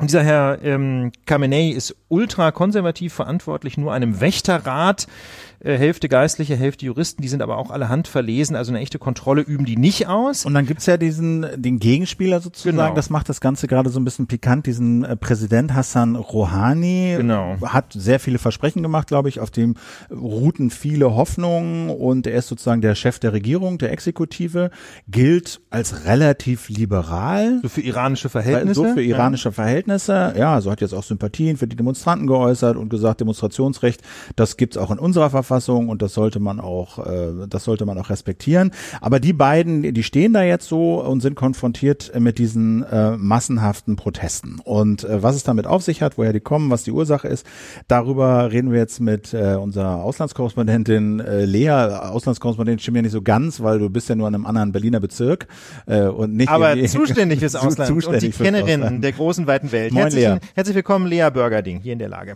Hallo Ulf, hallo Philipp. Ähm, ja, sag doch mal, was ist denn da los? Los? Wie hatten das angefangen jetzt? Ja, genau. Die ähm, Demonstrationen im Iran haben letzte Woche Donnerstag angefangen in Mashhad. Das ist die zweitgrößte Stadt im Iran und haben sich seitdem auf viele Provinzstädte und sogar bis nach Teheran ausgeweitet. Seit dem Mittwoch ähm, gibt es auch Massendemonstrationen gegen die Proteste, also sozusagen ähm, Demonstrationen, die das Regime unterstützen. Und generell, wie ihr schon beschrieben habt, sind die Demonstrationen ähm, nicht gerade friedlich verlaufen. Es gab, die Sicherheitskräfte sind hart gegen die Demonstranten vorgegangen. Ähm, aber wenn ich das richtig mitbekommen habe, ist es ja so, dass diese Demonstrationen sich zunächst mal relativ spontan entwickelt haben. Das heißt, da gibt's eigentlich niemanden, der das so richtig steuert und auch die Forderungen sind relativ unklar, oder? Genau, aus dem Ausland ist das im Moment schwierig einzuschätzen. Es sieht so aus, als gäbe es bisher keine klare Führung. Die Proteste sind dezentral und bisher kann man auch keine durchgängigen Forderungen identifizieren. Ähm, die Proteste haben angefangen aus wirtschaftlichen Gründen, sagt man. Da ging es um Lebensmittelpreise und später hat sich dann, äh, hat es sich dann weiter zu mehr systemkritischen Protesten entwickelt die ähm, die hohe Jugendlosigkeit anprangern, die Aussichtslosigkeit im Land und ähm, das Gefühl der Iraner widerspiegeln, dass die Regierung eher Geld im Ausland ausgibt, als es in soziale Projekte zu stecken und dass das Geld einfach nicht bei den Menschen ankommt. Also Ausland meint äh, zahlreiche Kriege, wo der, Is äh, wo, der, wo der Iran mehr oder weniger direkt oder indirekt äh, beteiligt ist und irgendwelche Fraktionen finanziert, wie, wie in Syrien oder im Libanon. Aber sag mal, wenn es jetzt um wirtschaftliche Probleme gibt, es gab doch diesen äh, Atomdeal mit den USA, der im Wesentlichen besagt, dass äh, Iran äh, erstmal und weitestgehend auf, sagen wir mal, atomare Waffenforschung und Entwicklung eines Atomprogramms verzichtet und dafür eben, wir mal, Wirtschaftssanktionen gelüftet und gelockert werden. Hat das die Situation nicht entspannt und die wirtschaftliche Lage verbessert? Also das war genau, das war die große Hoffnung der Iraner, dass der Atomdeal und die Aufhebung der Sanktionen eben wirtschaftliche Stabilisierung oder Investitionen aus dem Ausland bringen würden. Das ist auch schon zum Teil passiert. Der Iran macht wieder mehr Geld mit Öl zum Beispiel, aber letztendlich ähm, sagen viele Iraner, dass der Präsident Rouhani, der ja im äh, Mai 2017 nochmal wiedergewählt wurde, zu viel durch den Iran-Deal versprochen hat und zu wenig geliefert. Da wurden ganz viele Hoffnungen enttäuscht und obwohl die Sanktionen aufgehoben wurden, hat sich die wirtschaftliche Lage der Menschen und vor allem der unteren Schichten, also der Arbeiterklasse, nicht wirklich verbessert. Und wie geht denn jetzt die iranische Regierung äh, mit diesen Protesten um? Also der Iran ist ja eben gerade keine Demokratie, äh, so nach westlichem Vorbild. Ähm, die Meinungsfreiheit, die Pressefreiheit sind nicht garantiert. Das Internet wird immer wieder gerne manipuliert und gesperrt. Ähm, wie geht denn die äh, Regierung damit um? Denn ähm, es ist ja eben nicht so ganz einfach einzuschätzen, ob diese Proteste nicht sogar teilweise sogar auf einer Linie liegen mit der Agenda der Regierung. Ne? Jedenfalls mit der Agenda vielleicht konservativer Kreise innerhalb der, der äh, iranischen Führung. Genau, eine der Theorien ist, dass die ursprünglichen Proteste in Mashhad ähm, sogar von äh, radikalen Kräften oder von konservativen Kräften angezettelt wurden, die versuchen, die ähm, Präsidentschaft von Rouhani, einem dem moderaten Präsidenten, zu destabilisieren. Ob das jetzt alles noch so im Sinne der ähm, islamischen Führung ist, ist aber anzuzweifeln. Also die ähm, sprechen sich auch ganz klar gegen die Proteste aus und die Sicherheitskräfte gegen, gehen hart gegen die Demonstranten vor. Es sind ja, wie, wie Ulf, wie du schon gesagt hast, schon 21 Menschen umgekommen, da, darunter auch eine Sicherheitskraft, aber eben auch viele Protestierende. Und Rouhani selbst hat am Sonntag in einer Rede Verständnis äh, für die Demonstrierenden geäußert und gesagt, dass man auf die wirtschaftlichen Forderungen irgendwie eingehen muss. Aber das spiegelt sich nicht unbedingt in der religiösen Führung des Landes wider, ähm, die die Proteste, wie gesagt, ganz klar verurteilen und die Schuld auch eher ähm, noch aufs Ausland schieben. Also sagen, dass die USA, die CIA, Saudi-Arabien oder Israel, also klassische Feinde des Irans, ähm, die Proteste gesponsert haben. Also als ich jetzt von diesen Protesten äh, gelesen habe äh, in dieser in dieser Woche, musste ich zuerst dran denken, aha, wie, da gab's doch diese, die, jetzt vor ein paar Jahren ist das schon, ich dachte, das wäre gestern gewesen, aber stellt sich raus, war 2009, also ist jetzt auch schon ein bisschen her, ne, äh, sieben, acht Jahre, äh, diese großen Proteste im Iran, wie glaube ich, grüne Revolution oder sowas wurde das damals genannt. Was ist denn der Unterschied äh, zwischen diesen beiden Protestwellen damals, 2009 und heute? Also 2009 sind die Iraner auf die Straße gegangen und haben gegen ähm, die eine annehmliche Wahlmanipulation demonstriert. Da handelt es sich vor allem um die urbane Mittel- und Oberschicht und Studenten, die über mehrere Monate protestiert haben und die Proteste wurden auch brutal zerschlagen unter der Regierung Ahmadinejad, der damals an der Macht war. Und heute ähm, sind es wohl eher Arbeiter und die ländliche Bevölkerung, die ganz klar unter Perspektivenlosigkeit leiden, unter dieser wirtschaftlichen, ähm, dem, den wirtschaftlichen Missständen und die sich gegen das Regime aufgebären. Und ein Unterschied, der oft auch genannt wird, ist, dass ähm, das Vorgehen der Sicherheitskräfte in den ländlichen Regionen sicherlich brutaler ist, weil der die keine internationale Presse dort vor Ort ist und da eben dann auch nicht von außen so geurteilt werden kann. Letztendlich ist es aber relativ im Moment relativ schwer zu sagen, inwiefern sich die Proteste jetzt unterscheiden, weil man nur schwer an Informationen aus dem Iran im Moment kommt. Ja, apropos Ausland, ähm, hast du schon Überblick, wie die Reaktionen so aussehen, ähm, was die Bundesregierung zum Beispiel macht und wie die USA reagieren?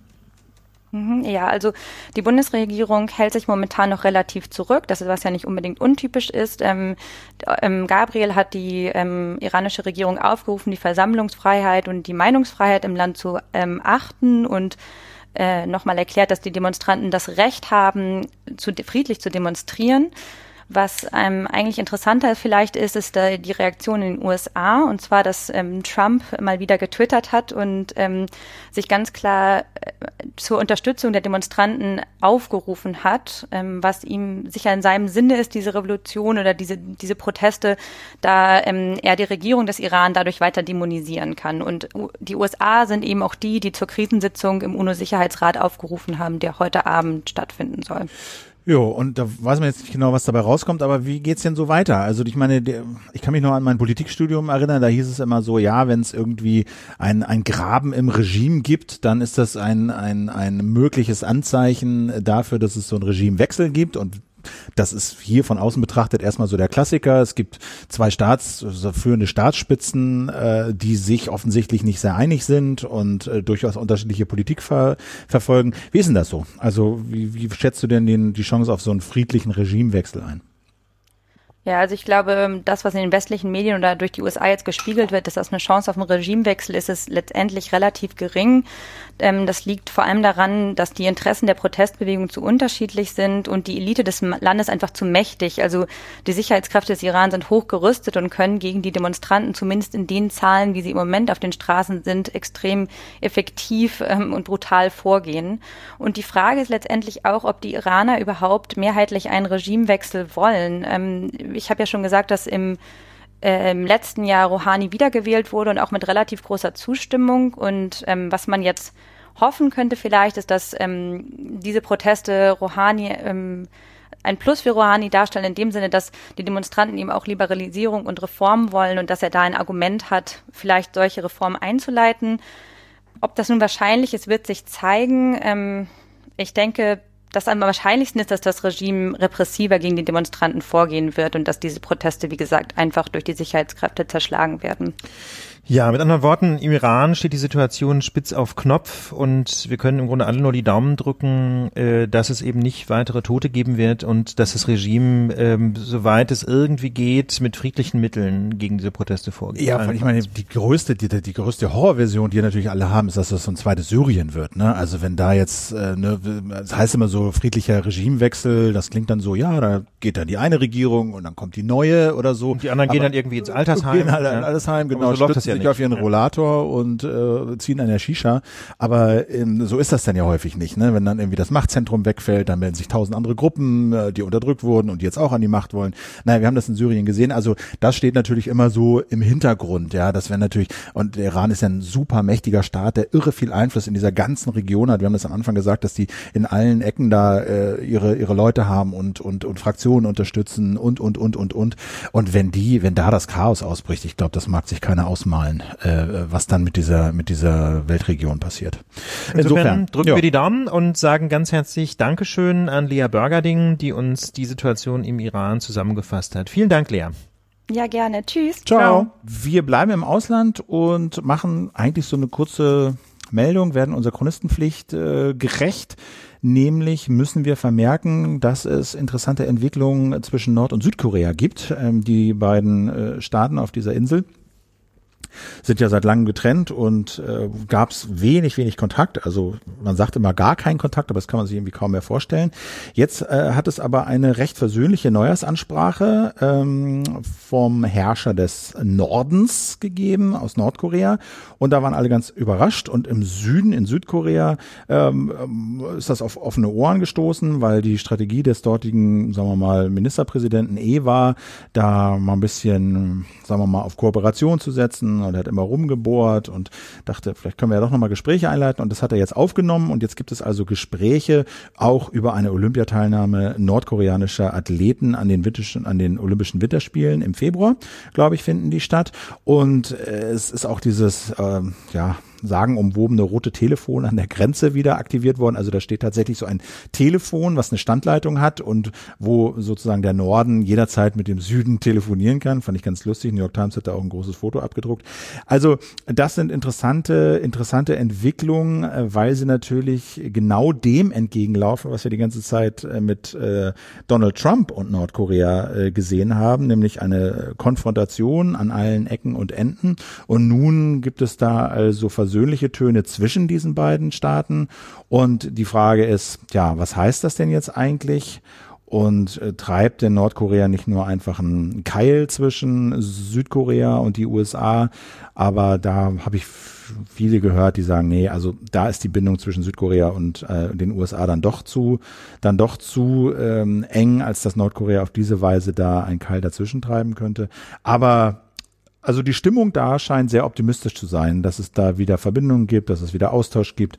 Und mir scheint es auch das erste Mal, dass Olympische Winterspiele tatsächlich eine politische Funktion haben. Könnten. Könnten, und zwar insbesondere eine friedensstiftende. Eine ne? friedensstiftende. Also Boykotts hat es ja schon öfter mal gegeben und damit wurden äh, Konflikte weiter eskaliert, aber jetzt scheint es mir doch so zu sein, dass hier wirklich mal Frieden gestiftet wird ähm, und das wäre ja nicht das genau. Der Herrscher des Nordens, Kim Jong-un, hat ja auch getwittert, er hatte jetzt äh, immer noch seinen Finger am Nuke-Button, am, am, am Knopf ähm, äh, der, der Atomraketen und Donald Trump ließ sich natürlich nicht lumpen und hat zurückgetwittert, dass er, dass sein Knopf größer sei. Womit wir dann äh, beim nächsten Thema sind, nämlich bei Trump versus Bannon. Oh ja. Das bedeutet, ähm, da hat sich einiges getan, also Ja. in der letzten Woche. Ähm, Donald Trump hat, muss man sagen, aber Donald Trump hat, Hat gerade Stress. massiv Stress. Ja. Also Weihnachten war jetzt nicht so die allerbeste Zeit für Donald Trump, für möchte ich sprechen. Zum einen schreiten nämlich die Ermittlungen voran, die äh, der äh, Sonderermittler Müller führt. Äh, da geht es ähm, ja im weitesten Sinne um die Kontakte von Trump und seinen äh, Kampagnenmitarbeiterinnen und Mitarbeitern mit russischen Stellen. Und die Grundidee dahinter ist immer, dass es irgendeine Form der Zusammenarbeit gab zwischen russischen Geheimdienstkreisen und dem Trump-Team, ähm, um Hillary Clinton zu schaden. Und in der Tat wurden ja während der Kampagnen, äh, während der Wahlkampfzeit auch E-Mails veröffentlicht, die der Demokratischen Partei und dem Hillary Clinton-Team gestohlen wurden. Und da ist immer so ein bisschen die Frage, was hat Trump damit zu tun? Hat er damit überhaupt irgendwas zu tun? Steckt er da irgendwie dahinter? Und diese Ermittlungen gehen jetzt nämlich voran. Und zwar insbesondere, wie das häufig so ist, äh, beziehen die sich ähm, auf Dinge, die Trump möglicherweise getan hat, lange nach der Wahl, ähm, um die Aufklärung der Dinge vor der Wahl zu behindern. Nämlich, Trump könnte möglicherweise die Justiz behindert haben, Obstruction of Justice, äh, was ein Straftatbestand ist in den USA, äh, und zwar dadurch, dass er seinen Chefanwalt angewiesen haben soll, auf den Justizminister Jeff Sessions einzuwirken, ähm, um Trump zu schützen. Genau, also Sessions hat sich ja aus diesen Ermittlungen zurückgezogen und hat gesagt, damit habe ich nichts zu tun. Ich bin befangen. Ich bin befangen, weil er Mhm. bei einer Befragung im Kongress selber die Unwahrheit gesagt hat über Kontakte äh, zu Russland. Das ist ja, großartig. Also er hätte nie Russen getroffen, dann fiel ihm ein, doch, also doch mal mit Irgendwie dem doch. Botschafter getroffen hat und darüber Kann man ja geredet schon hat. mal vergessen. So, da hat er sich also aus diesen Ermittlungen wegen Befangenheit zurückgezogen und das hat Trump überhaupt nicht gefallen, weil er Sessions schon als seinen, sagen wir mal, Schutz da angesehen hat, so nach dem Motto, wenn es hart auf hart kommt, dann zieht der Justizminister schon die Reißleine und holt den Ermittler wieder an die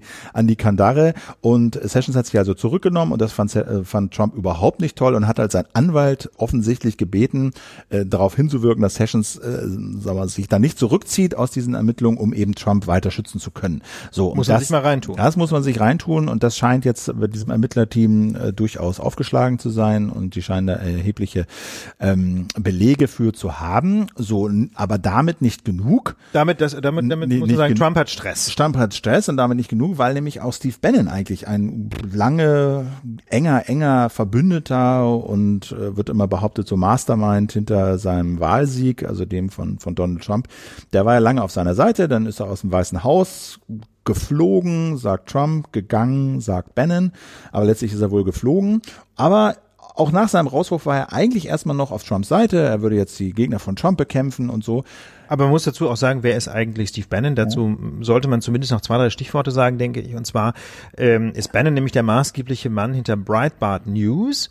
Und Breitbart wiederum ist ein zentrales Medium der Alt-Right-Bewegung, also der neuen Rechten, äh, sehr konservativ bis offen rechtsradikal äh, in den USA. Und Breitbart News und natürlich auch andere Medien, die mit Breitbart zusammenarbeiten, wie zum Beispiel Fox News, waren mutmaßlich, man kann es ja nie ganz genau sagen, wichtige Faktoren für Donald Trumps Wahlsieg und spielen vor allem auch eine ganz wichtige Rolle bei seiner Fake News Strategie. Also wir haben ja schon sehr häufig hier dargestellt, dass Donald Trump sich jetzt nicht so wahnsinnig viel Wert auf die Wahrheit legt und wenn es ihm opportun erscheint, eben auch einfach mal die Unwahrheit sagt und das funktioniert aber nur, also er kommt mit diesen Lügen deswegen nur durch, weil eben viele Menschen in den Vereinigten Staaten ähm, sich nicht mal aus verschiedenen Quellen informieren oder äh, Quellen verschiedener politischer Grundhaltung, sondern im Wesentlichen irgendwelche Alt-Right-Medien äh, konsumieren. Das heißt, sie gucken Fox News, sie legen Bri lesen Breitbart und hören vielleicht noch den einen oder anderen konservativen Radiotalker. Und ähm, bei denen wiederum kann Donald Trump weitgehend sagen, was er will. Also wir haben bislang nur ganz wenige Situationen erlebt, wo Fox News sich mal von Donald Trump distanziert hätte. Und deswegen, ähm, weil, weil äh, Bannon und sein Breitbart eben so eine wichtige Rolle spielen in diesem Alt-Right-Medien, ähm, System, sagen wir mal, in den USA oder in dieser in, System klingt so nach einer Ko Koordination, aber in dieser Alt-Right-Medienwelt, Medienblase, Ökosystem, ja. Ökosystem, Ja. genau, ähm, da ist es für Donald Trump schon ein, ein, ein, sagen wir mal, ein Stressfaktor, wenn Steve Bannon sich jetzt von ihm abseilt. Wie gesagt, Ja. der ist ja aus dem Weißen Haus geflogen, aber jetzt gibt's noch einen weiteren Grund. Genau, also ähm, der Punkt ist, A, ist er sehr mächtig durch seinen Breitbart, aber B, weiß eben auch wahnsinnig viel. Weil er im Weißen Haus gearbeitet hat, hat er sehr viel Herrschaftswissen. So, und jetzt äh, erscheint also ein Buch, das nennt sich äh, Fire and Fury. Autor ist Michael Wolf, Wolf ein bisschen umstritten, weil er wohl auch schon Bücher geschrieben hat, Texte geschrieben hat, die es so nicht ganz so genau waren mit Zitaten und Fakten.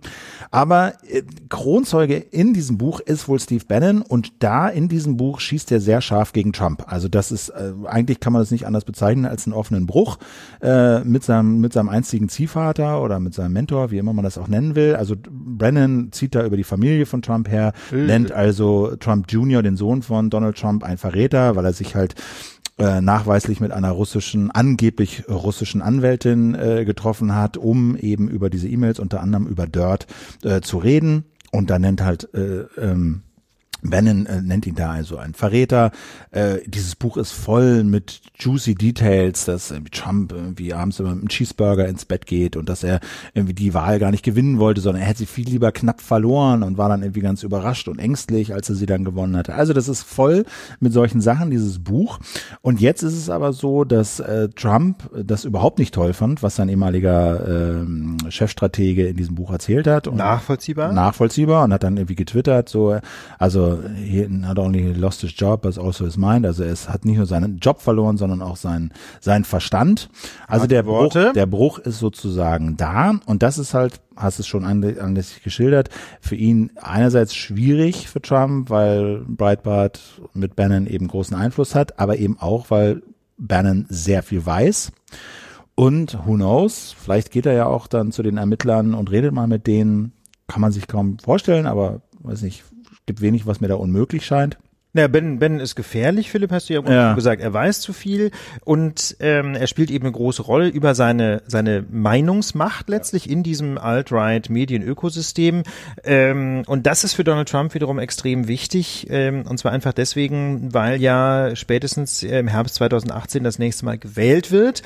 Und ähm, Donald Trump hatte ja bislang große Probleme, gerade die Republikanische Partei hinter sich zu bringen, also die Abgeordneten der Republikanischen Partei. Er hat zwar schon äh, Abstimmungen gewonnen, gewonnen im Kongress, aber eben lange nicht alle. Es war bislang extrem schwierig, eine Mehrheit zusammenzubekommen. Er ist also eigentlich darauf angewiesen, dass in diesen Zwischenwahlen möglichst konservative Kandidaten gewinnen, die irgendwie seine Agenda stützen. Und da kann ihm Steve Bannon jetzt einfach einen enormen Strich durch die Rechnung machen, einfach weil Steve Bannon großen Einfluss hat auf genau die Menschen, die bei den Wahlen jetzt ähm, darüber entscheiden, insbesondere bei den republikanischen Vorwahlen, wer denn eigentlich für die republikanische Partei ins Rennen geht. Und wenn moderate Republikaner ins Rennen gehen, die von dem Politikstil Donald Trumps im Zweifel relativ wenig halten werden, ähm, dann haben die im Zweifel vielleicht sogar die besseren Chancen, sind aber dann für Donald Trump hinterher eine sehr unsichere Bank und machen ihm das Regieren dann in der zweiten Hälfte seiner Amtszeit im Zweifel schwieriger. Also er ist für die Wahlen jetzt existenziell, denke ich, auf Bannon angewiesen und ähm, das heißt also, wenn die beiden jetzt weiter sich so eine Schlammschlacht liefern, dann kann das für Donald Trump fatale Folgen haben. Gleichzeitig hat Bannon aber auch ein Problem, weil seine Aktivitäten zuletzt in großen Teilen von einem Milliardärsehepaar finanziert werden, dem Ehepaar Mercer.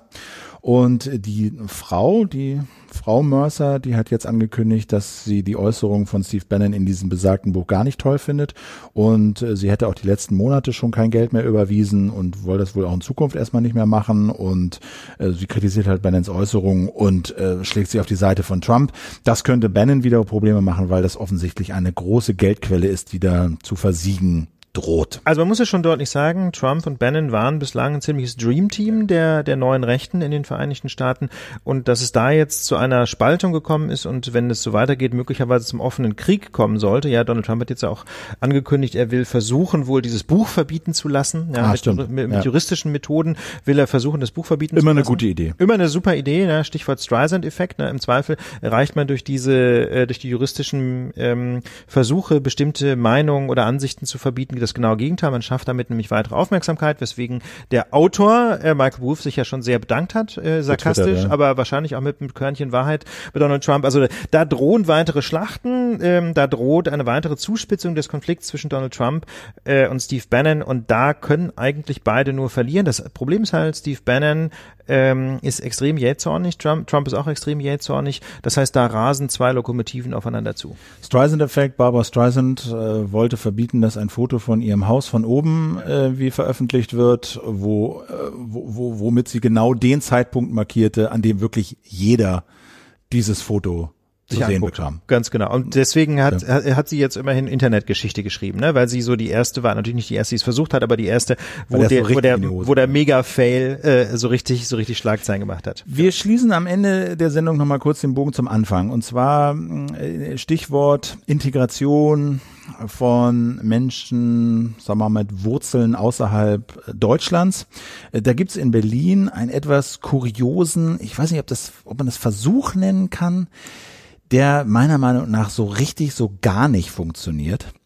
Und zwar geht's da um den muttersprachlichen Ergänzungsunterricht. Das ist so ein bisschen, also das ist so ein netter Versuch, ja, ja.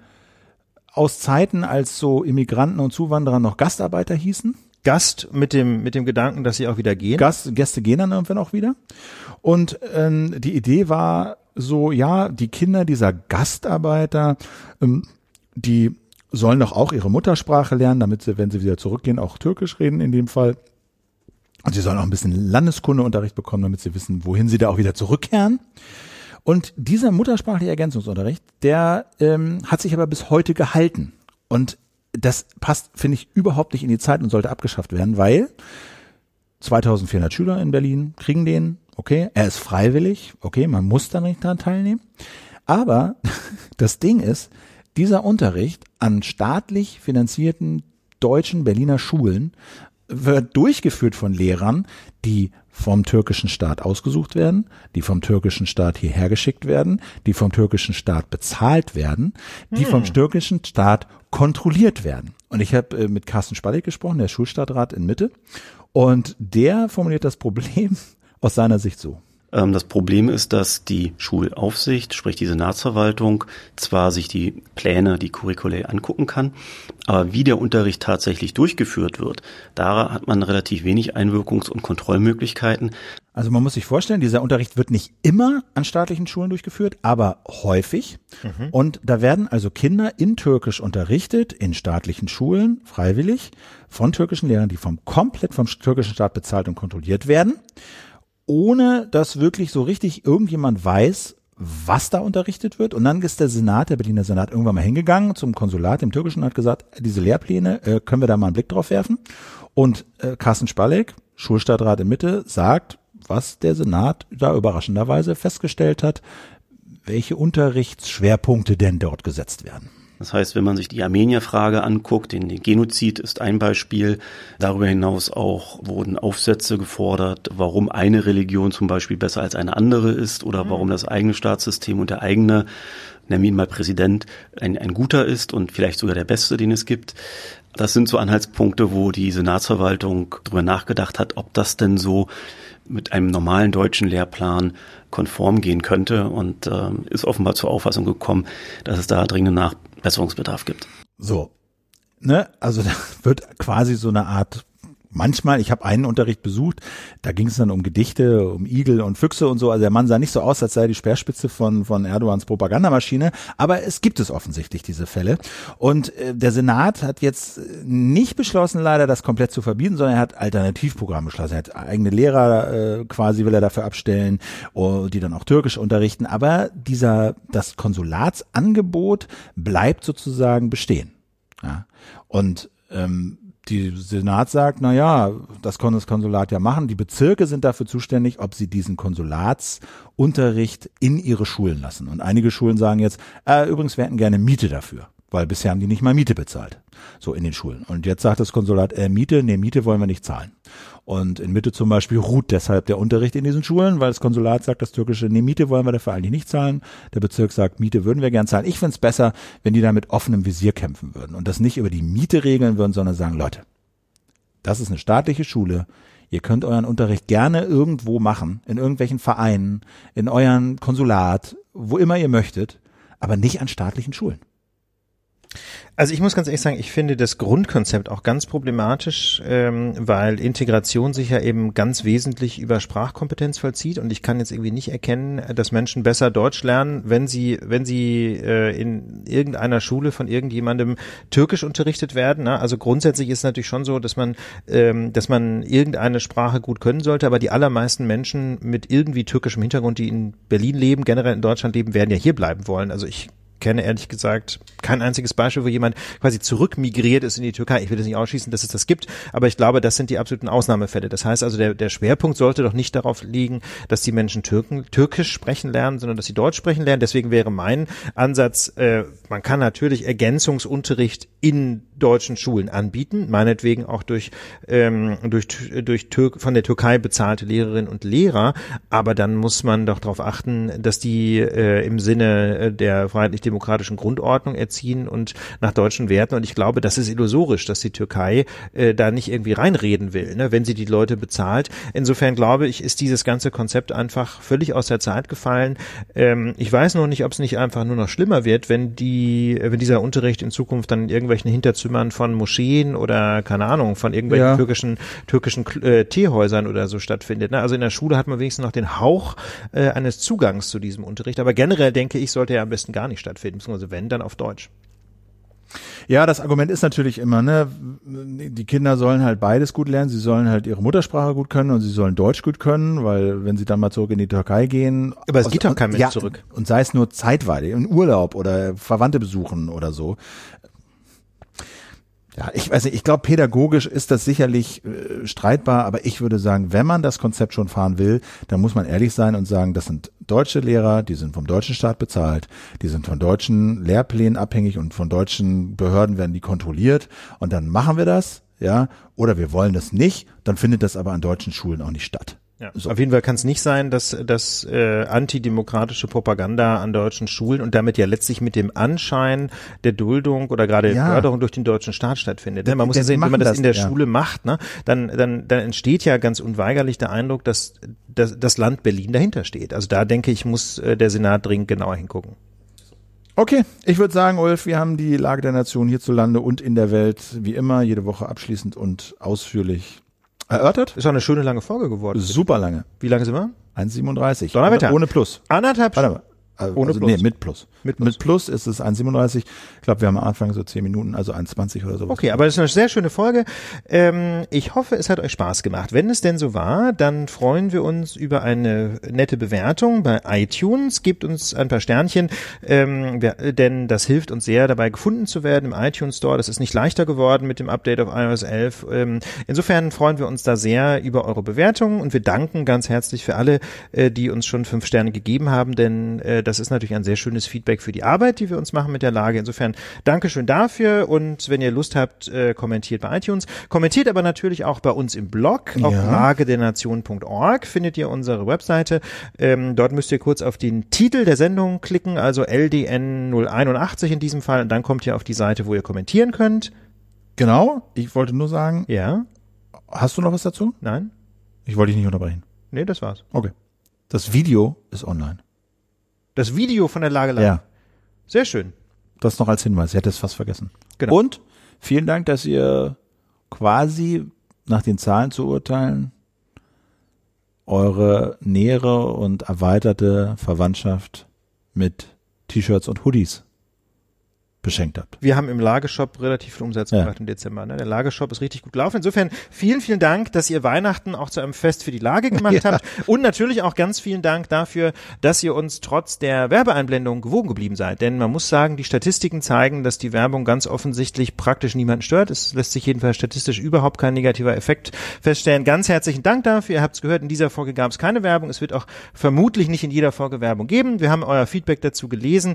Aber jedenfalls freuen wir uns wirklich sehr, dass ihr uns treu geblieben seid, ähm, auch wenn es den einen oder anderen vielleicht ein bisschen genervt hat, aber dass ihr dabei bleibt, das freut uns natürlich sehr. In diesem Ja. Sinne, Plus, Ja. äh, das muss man auch sagen, Ja. äh, äh, danke schön für die ganzen Abos, die ihr abgeschlossen habt im Laufe dieser Wochen.